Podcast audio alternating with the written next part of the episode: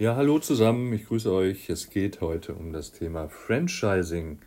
Und mit dem Thema Franchising äh, versuchen sich ja viele selbstständig zu machen. Und wir gucken uns mal an, was das denn eigentlich ist, dieses Franchising.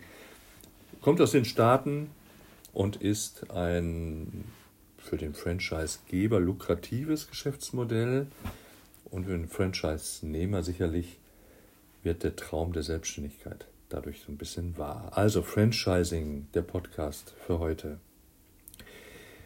Die Geschäftspraktik Franchising, bei der eine Person oder ein Unternehmen Franchisegeber ist und einem anderen, dem sogenannten Franchise-Nehmer, das Recht einräumt, die Lizenz einräumt, eine bestimmte Marke, ein Geschäftskonzept oder eine Dienstleistung zu nutzen, ist ein sehr beliebtes Vertriebskonzept.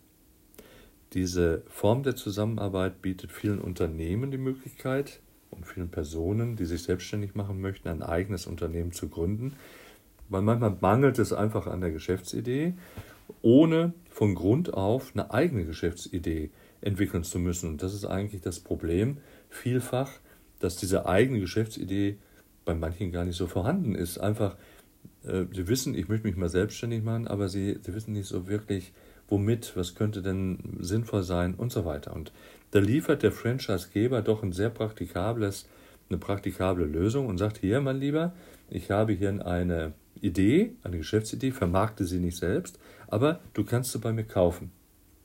Verkauft also seine Geschäftsidee. Jetzt möchte er natürlich auch überleben und sagt, du kannst aber nicht besitzen.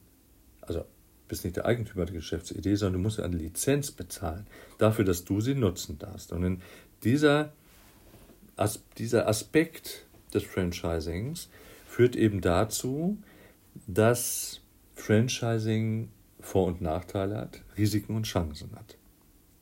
Franchising von der Übersetzung her, Übersetzung ist jetzt so viel gesagt, von der Erklärung her, kann als eine strategische Kooperation zwischen zwei rechtlich und wirtschaftlich unabhängigen Unternehmen definiert werden.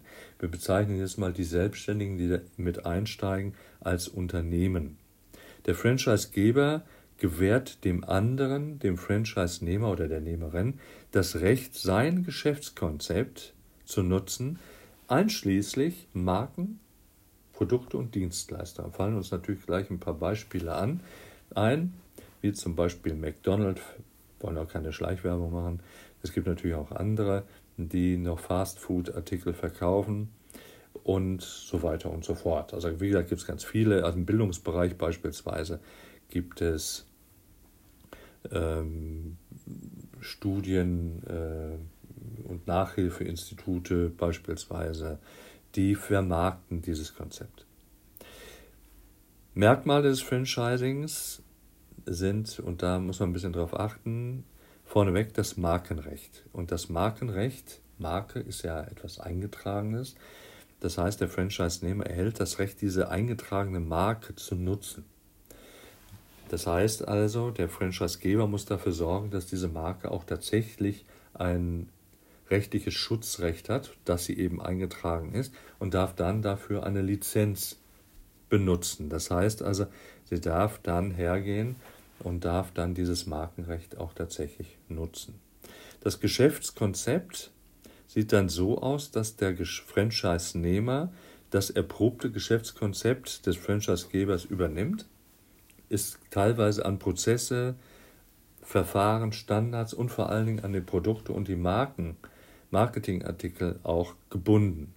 Der Franchise-Geber bietet die Unterstützung in Form von Schulungen, in Form von Marketing, Beratung, Finanzberatung, äh, betrieblicher Beratung und so weiter.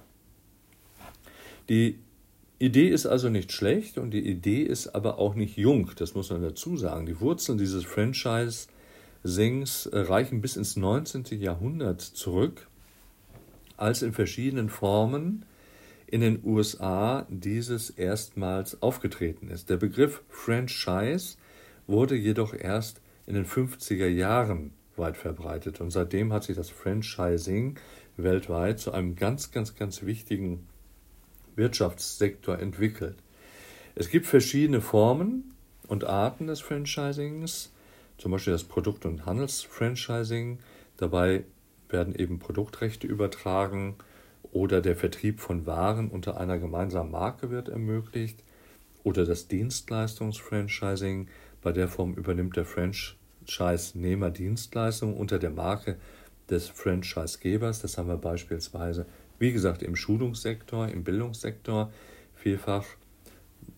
Da gibt es Firmen wie Algorithmix beispielsweise, wo Kinder ähm, Computerschulungen letztendlich dann buchen können oder die Eltern für die Kinder buchen können.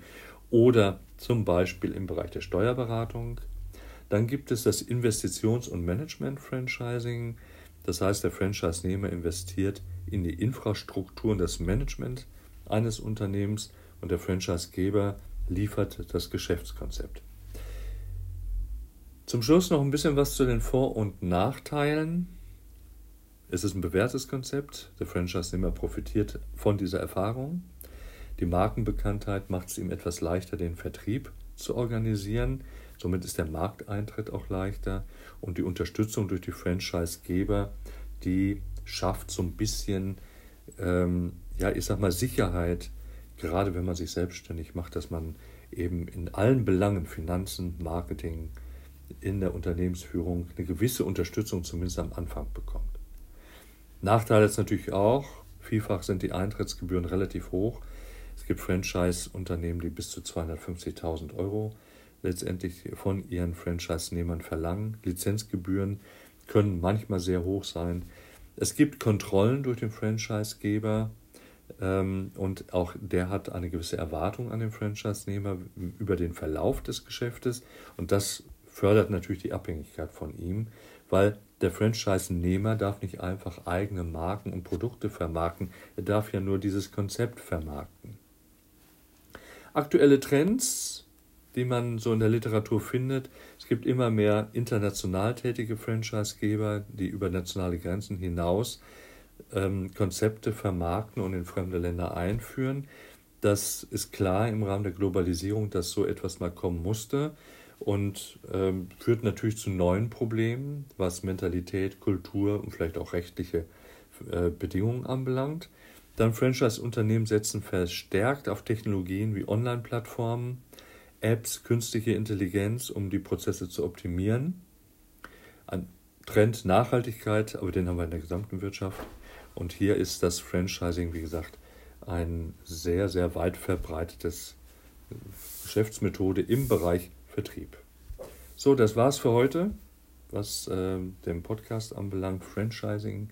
Danke euch fürs Zuhören und tolles Wochenende.